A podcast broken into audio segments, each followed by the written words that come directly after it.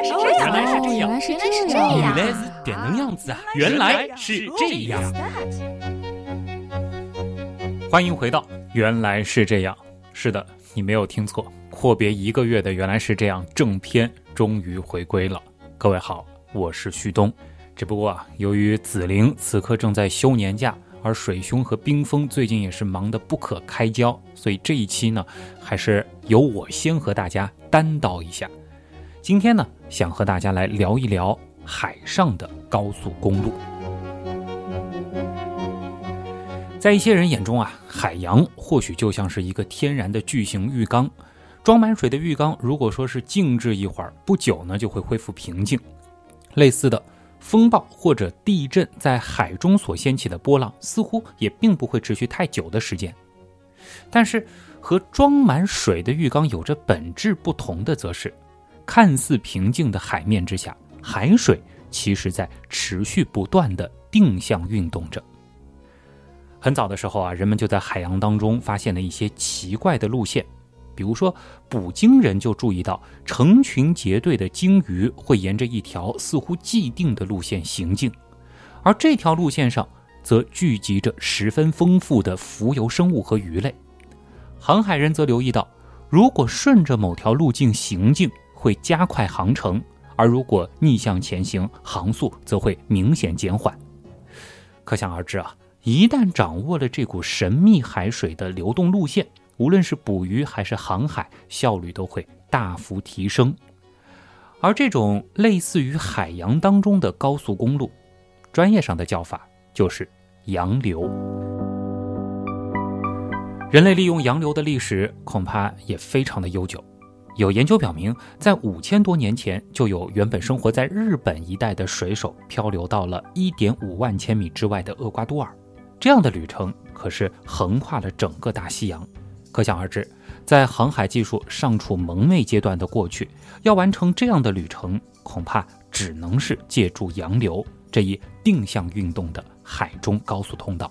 记得当年大火的动画电影《海底总动员》里，小丑鱼爸爸马林为了以最快的速度到达悉尼去救尼莫，他呢就需要在大堡礁搭乘所谓的东澳大洋流。而多利一行横渡整个太平洋的漫长旅程，毫无疑问也需要借助洋流的加速和补给。这样的情况呢，其实并非只发生在动画里。相比于人类啊，海洋生物对于洋流的运用更是驾轻就熟且历史悠久。接下来的问题就来了：海洋当中为什么会出现洋流这样的高速公路？这样的高速公路究竟有多少条？又分别通往什么样的地方呢？先来说说洋流是如何形成的。这里呢，我们就先需要来知道推动洋流的能量从何而来。这其中之一啊，便是摩擦。哎，你或许会好奇，液体也会有摩擦吗？答案自然是有的。在极其微观的分子层面，水分子之间呢，它的确就会出现摩擦。哎，想象一下，你正试图喝一杯烫茶或者是咖啡，是不是往往会先吹一吹它的表面？好让它的温度稍稍下降一些，哎，吹动液体表面的气体的确呢会加速热量的传递，而在刚才的场景下是由热向冷的传递，不知道你是不是注意到了，这个过程里水其实也在运动着，表层的水分子从杯子的一边移动到了另外一边，而这种运动呢就源自于你呼出的气流和茶水表面的接触。空气与液体的接触点发生了摩擦，空气流动产生的能量就被转移到了液体表面，进而表层的水分子也开始运动了起来。液体分子它有一定的粘性，你可以理解为它们希望紧紧地抓住彼此，因此啊，当分子从杯子的一侧移动到另一侧的时候，就会带动着其他分子跟着动。说的专业点呢，就是动能会随着水层之间的摩擦逐层传递，就像是一个层层联动起来的传送带一般。而随着表面水分子的移动，原本在表层之下的水分子就上升了。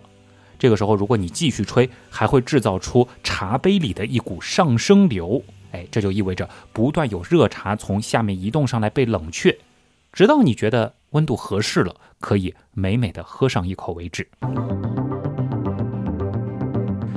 不仅仅是你的茶杯，太平洋中巨量水的流动其实也遵照着同样的物理法则。吹过海面的风与吹过热茶的气流类似，它将摩擦产生的能量传递给海水，让表面一层海水形成水平运动，这就是洋流。比如说，二十节的风啊，这个速度大约是每小时三十七千米，能够推动海面的水以风速的百分之二到三的速度水平移动，这就会形成以每秒五到五十厘米移动速度的表面洋流。摩擦带来的动量呢，也会通过水分子的层层传递，并且随着深度逐渐减小，而这种传递其实能够达到一百米之深。不过，风带来的能量其实只是洋流移动的一种来源，推动洋流行进的还有太阳能量。具体来说呢，是水受热的膨胀、重力、水的盐度和密度等等。至于海水密度的差异推动的深海洋流，这其实又是另外一个故事了。我们先按下不表。风是表面洋流运动的主要动力，那它和洋流之间又有着什么样的紧密关系呢？在北纬三十度到六十度向北行进的空气，在地球自转所引起的克里奥利效应作用下向右偏转，形成向东北方向行进的西南风。这也就是我们所熟知的西风，还有一部分空气则向南流回赤道，同样受自转影响向右偏转，形成向西南方向行进的东北风，这也就是我们所熟知的信风。在南半球呢，其实也有类似的模式，只不过风的行进路线受到克里奥利效应的影响是向左偏转，风会吹动海水。同时呢，海水也受到着克里奥利效应的影响，北半球的表层海水流动会向右偏转，南半球的表层海水流动则会向左偏转。这样一来，迷人的效应就发生了。在北纬十度到二十五度，太平洋北赤道暖流在东北信风的吹动下由东向西行进，一直到达西边的大陆。在北纬十六度的吕宋岛东岸，有一股湍急暖流开始形成。它的海水颜色要明显比正常的海水颜色来得深，因此呢，也被称为黑潮。它一面吸收着北赤道暖流，一面携带着温暖的热带海水向极地行进。而在科里奥利效应的作用下，它向东北方向行进，穿过日本，在北纬四十度左右的日本东部海域与来自北冰洋的寒流相遇碰撞，形成北太平洋洋流。冰冷的海水。也被温暖成了适合生命生存的温度，而在北纬三十度到五十度，这股暖流在西风的吹动下，由西向东缓缓行进，一直到达北美大陆的沿岸。在北纬五十度左右的加拿大太平洋沿岸，洋流碰撞陆地，分成了两股，一股向北形成了阿拉斯加暖流，一股则向南形成了加利福尼亚洋流。由于汇入了来自阿拉斯加以及更北的寒冷水流。这时的洋流温度已经明显转冷，也正因为如此，美国西海岸夏天的气温要比东海岸来的低。顺便说一下，美国东海岸流过的是墨西哥暖流，而它所输送的则是来自大西洋热带海域的温暖海水。加利福尼亚洋流继续向南，直到北纬三十度左右的墨西哥下加利福尼亚半岛海域，在这里啊，它和赤道逆流相遇，又进入到太平洋北赤道暖流当中。这些洋流在不同的力的作用下，形成了一个横跨太平洋的大圈，沿着顺时针方向环形移动。当然了，赤道以南的洋流，它的方向是逆时针的，而这种移动呢，就被称作环流。这个神奇的循环的背后的种种推动力，也是后来被人们分析得知的。而实际的洋流其实更具多样化。早期的海洋学家曾经利用编好记号的漂流瓶来研究洋流的运动。他们呢会请船长将定期标有所处位置的纸条放在漂流瓶当中扔进海洋。运气好的话，海边的拾荒者就会将捡到的瓶子送回给海洋学家，并且告知捡到的具体时间和地点。而根据这些情况，第一张洋流图在一八四七年就已经诞生了。后来人们逐渐发现。世界上有五大主要环流：北太平洋环流、南太平洋环流、北大西洋环流、南大西洋环流和印度洋环流，还有许多小一些的环流和较小的洋流，比如说堪察加洋流。这个洋流呢，自白令海峡向西南方向流动，紧挨着西伯利亚太平洋沿岸和堪察加半岛，最终呢和北太平洋洋流相连。这就有点像什么呢？一个有着不同分岔路的道路网，而这样一个巨大交通系统的乘客们，也就是海洋生物，则利用它们发展出了独特的生存策略。比如说，一些比较大型的海洋生物可以完全在洋流的帮助下旅行和回家。这其中就有大名鼎鼎的海龟。科学家已经发现，在美国东南部海岸的红海龟会在夏天孵化出之后，立即奔向大海，展开一段1.2万千米的独自旅行。它们呢会进入到北大西洋环流，最终在六到十二年之后又回到出生的地方。这也是我们已知的动物王国当中最漫长的旅程。在深海区遇到捕猎者的概率会比沿岸少很多，因此呢，小红海龟们就会在这段相对安全的旅程当中逐渐长大，并且最终返回家乡。顺便说一下，海洋学家之所以会得出这样的结论，则是有赖于日益成熟的动物追踪系统。科学家呢会将信号发射机安装在小海龟身上，利用卫星来追踪它们的游动路径，叠加上足够的运气之后，就能逐渐描绘出。红海龟的迁徙路线图了。洋流不仅仅是对于海洋生物来说非常重要的高速公路，同时也是充满着营养补给的餐厅。浮游生物层是海洋植物和动物的育儿所，在这层海水当中，最年幼、最微小的海洋生物都可以找到丰富的食物。那么，在海洋当中，哪里的浮游生物最丰富呢？还记得我们前面提到的茶水的例子吗？当表层的水推开之后，下层的水就会补充上来，形成上升流。比如说，在加利福尼亚洋流当中就有这样一个上升流地带。我们已经知道，北半球的风吹过海面的时候，会对海面施加和风向一样的拖拽力，产生洋流。同时呢，克里奥利效应产生的科氏力会令海流方向稍微偏向右方，下层海水受到这个已经右偏的表面洋流拖拽，产生运动。而同时受到的科氏力则会令运动更加右偏，在拖拽力层层传递的过程中，每一层呢都会重复着同样的受力过程，往下的各层海水会较之上一层更向右偏，最终呢就产生了一个漩涡。这个现象是瑞典海洋学家沃恩埃克曼发现的，因此呢也被称为埃克曼螺旋。从理论上来说。如果将整个混合层的运动方向平均起来，水流的净输送方向就会和风向呈现九十度的偏移。于是，海洋较深处的海水涌了上来，它将丰富的营养物质带到海面。在阳光的照射之下，藻类利用光合作用，搭配着丰富的营养物质，繁殖的速度是非常的快。而当这些初级的海藻类植物繁盛的时候，浮游层中的微小海洋生物也会随之繁盛。这样一来，浮游生物的餐厅就得到了源源不断的天然供给。洋流不仅能够将海洋生物以更加省力的方式带到更远的地方，还能为它们带来大量的食物。和陆地上的公路一样，洋流连接着整个海洋的水域和海洋生物。比如说，西澳洋流和南太平洋洋流交汇。而后者呢，又和南极绕极洋流相连，富含营养的深层水与浅处的表层海水交融，这就哺育了年轻一代的海洋生物。来自赤道地区的温暖海水和极地区域的冷水交融，这就调节了全球的平均温度，还有点押韵啊。而除了表层洋流，深海当中其实也涌动着巨量的洋流。由于不同区域、不同深度的海水温度、盐度各异，密度的差别其实也驱动着深海洋流的运动。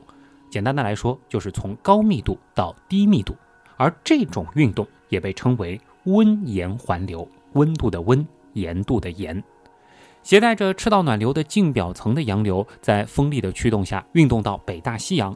极地的低温则让海水结冰，相应的，该区域的海水盐度就会增大。而盐度增大的海水就会沉降，形成洋流，由此呢就驱动了一个全球范围的海洋传送带。深海海水不断的在大陆之间向南移动，穿过赤道，到达非洲和南美洲的南部，再绕过南极洲。到了南极洲，这一路上已经稍稍变暖的水又会被再次冷却沉降。在南极重新充能的深海洋流则分成两支，开始北上，向密度较低的地带行进。其中一支呢进入到印度洋，另外一支则进入到太平洋。这两路深海洋流在北上的过程当中，密度呢又会逐渐降低。流经赤道的过程当中，会逐步上升，开始共同向南向西流动，最终汇合进入南大西洋，然后再向北大西洋运动，最终形成一个大循环。在北大西洋海域，海水表层向北、深层向南的传送，其实有着特别重要的意义。它不仅在赤道和两极之间运送着热量，调节着地球温度。还将海底的营养物质带到了海面上，使得海洋里的生物得以生存。不过呢，相比于表层洋流动辄每秒十到几百厘米的移动速度，在深海当中的温盐环流这条大传送带的移动速度是非常缓慢的，通常呢只有每秒几厘米。这是一个什么概念呢？一个给定体积的海水要完成这个循环，所需要花费的时间大约是一千年。研究洋流自古以来呢，一直都是远洋科考的重要任务。而如今进行远洋航行科学研究的轮船，其实都会运用精密的潜水收集和测量仪器，来对洋流进行更加深入的研究。前面提到的老式的漂流瓶法，其实早已被制作精良的浮标所取代了。而新一代的浮标啊，它不仅能够随着洋流漂流，还能够通过卫星给科学家发回实时的信息。通过卫星技术。我们还能够看到有关洋流的更多维度的信息，比如说流速、温度，这也可以帮助科学家更加的了解洋流、大气和生物之间的关系。脑洞太大，休息一下。如果听节目不过瘾，大家也可以去咱们的微信订阅号里逛一逛啊，和节目有关的更多知识干货、每周节目的 BGM 歌单，还有趣味猜题闯关都在那里了。微信订阅号搜索“刀科学”。刀是唠叨的刀，其实你打“刀科学”的拼音也是可以直接搜到的。在前面讲述洋流的部分当中，大家应该已经能够深刻的感受到，看似分界明显的空气和海洋，其实是存在着密切的交流和互动，而这其中的关键就是能量的转移。毕竟海洋和大气它都是流体，而且都在不断的运动，同时能量也参与其中，在海洋和大气之间转移。这三者呢，就共同对天气和气候造成了影响。接下来呢，也想花一点时间和大家讲一讲这背后的关联，以及这一切到底是如何运转起来的。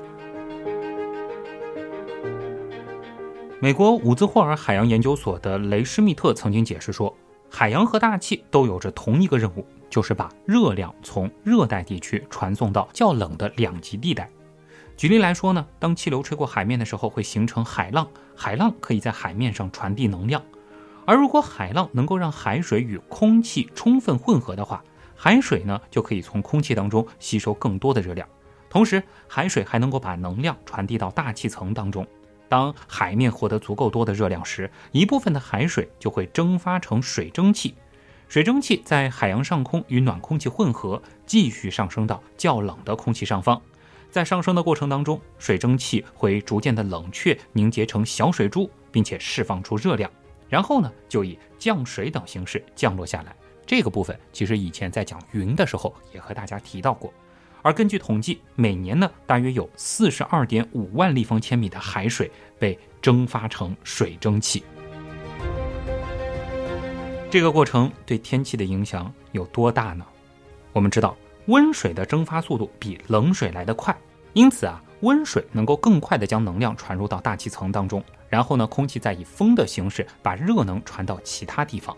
由于气流在各地之间传递着能量，在海上形成的天气现象也会影响到陆地上居住的我们。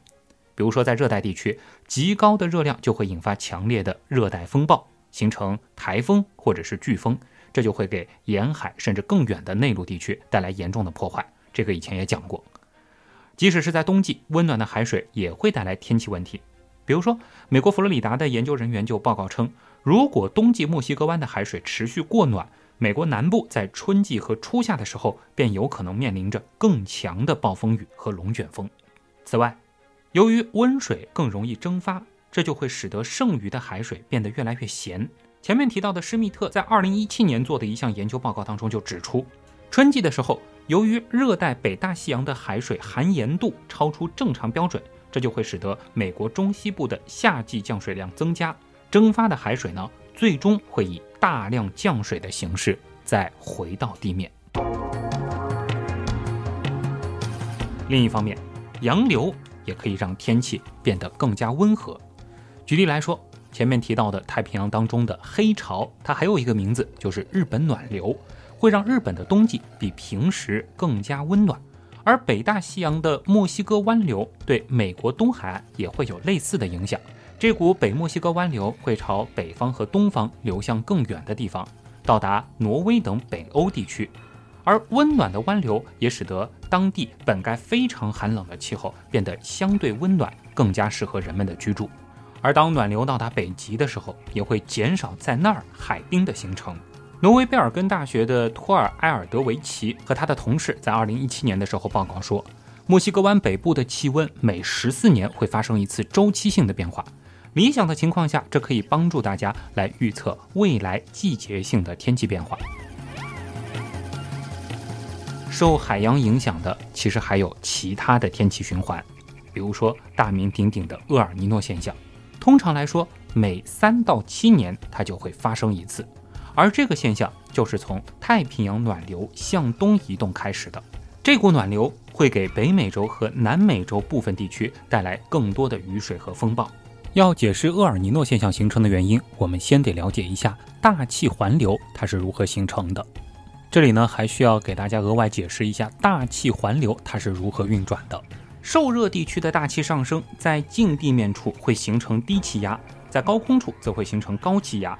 而受冷地区的大气会下降，在近地面处形成高气压，高空处则会形成低气压。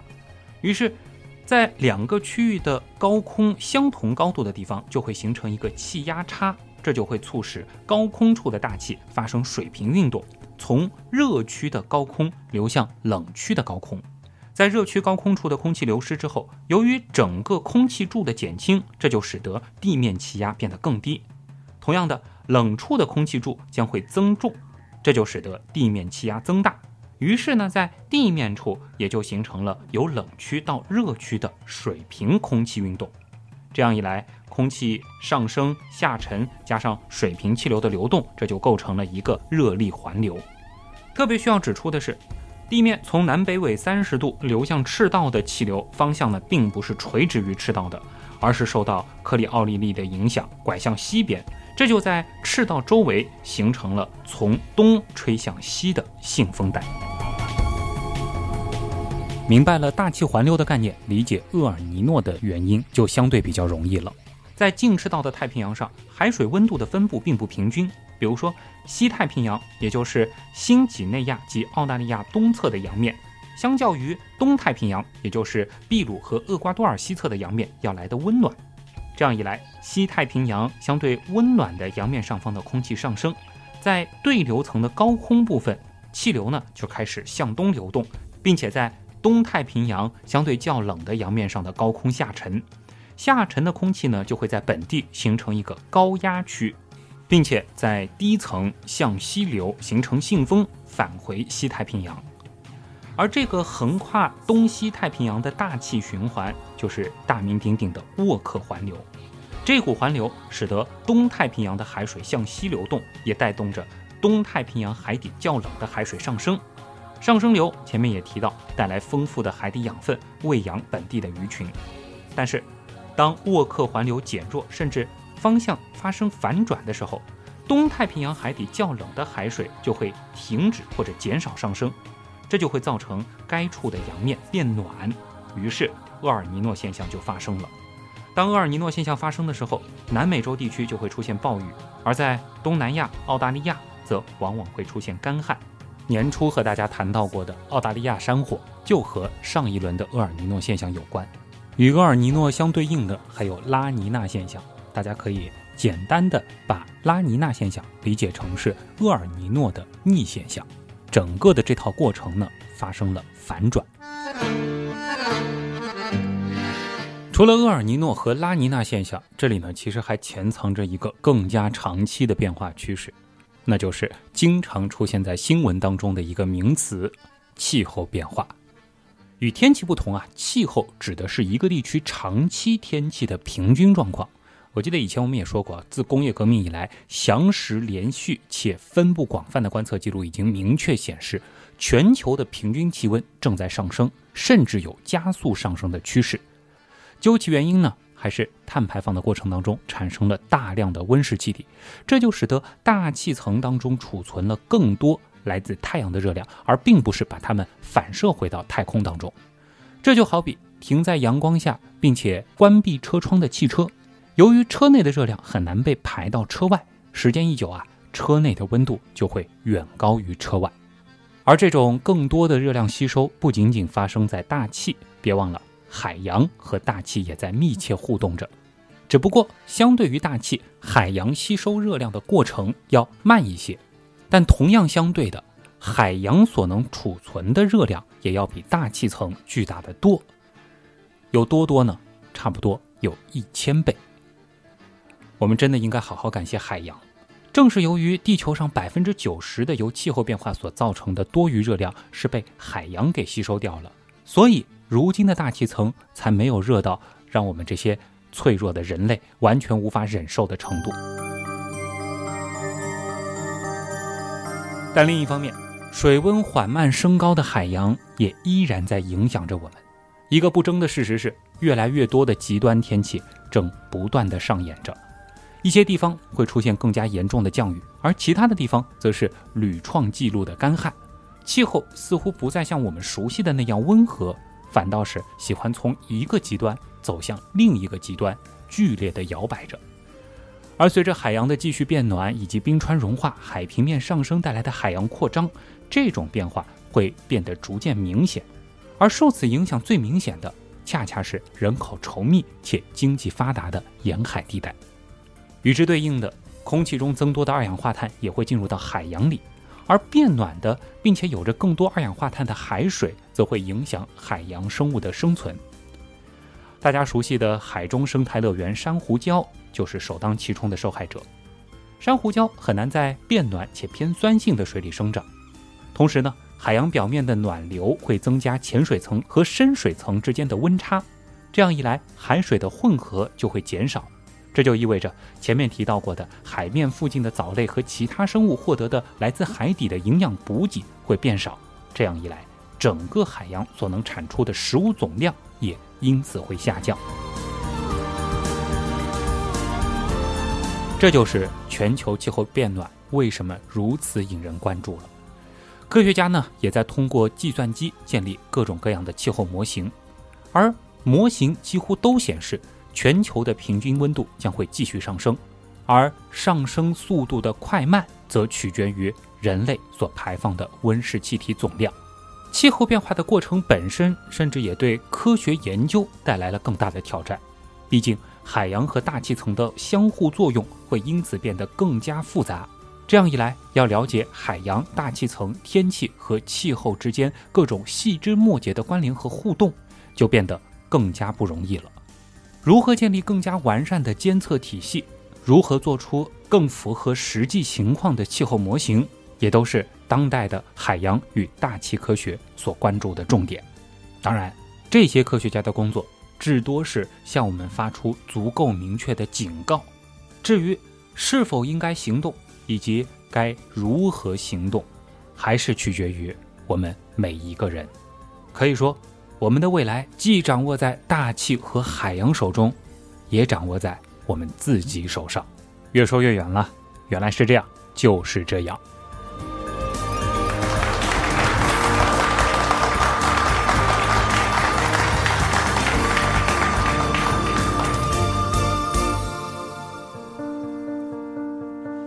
复工之后的第一期原来是这样，虽然听上去可能会有些孤单，但我相信信息量应该还是不小的。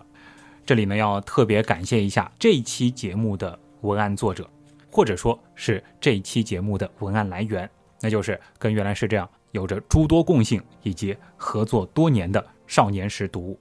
这期文案的内容呢，是来源于少年时的第三十三期《海洋地球未开垦的荒野》。具体来说呢，是这本读物当中的《大自然的舞动》和《海上高速路》这两篇文章。那根据原来是这样的特点呢，我是将这两篇文章的内容进行了整合和重新的编排，这才有了这期节目。那节目最后呢，也借着这个机会给这本读物再做一个宣传。这个系列的读物呢，和原来是这样其实有点类似啊。它每一期呢会有一个独立的主题，然后呢围绕这个主题会发散出与之相关的非常多的内容，形成知识与知识之间纵向和横向的联系。读完每一本读物，其实都会对一个领域以及由它发散出的各种知识有一个相对完整的了解。少年时读物二零二一年全年的新刊订阅呢已经启动了，每年都是这样，提前订阅呢是会获得一个早鸟的优惠价。那么具体的情况呢，大家也可以到我们的官方周边店原品店当中去了解一下。具体的方法呢，在节目当中也重复过多次了，就是在刀科学这个订阅号当中点周边这个按钮。如果说大家已经进入到了原品店呢，那也欢迎大家到里面去逛一逛，很多非常有趣的科学文创，以及原来是这样为大家精挑细选的科普读物，在里面呢都有陈列，也感谢大家的支持。那也欢迎大家在 QQ 群搜索“原样刀友会”，这是我们的官方互动群。好了，本周的原来是这样就是这样。我是旭东，再次感谢所有通过各种方式支持和帮助过我们的朋友。原来是这样的发展，真的离不开大家。我们下周接着聊。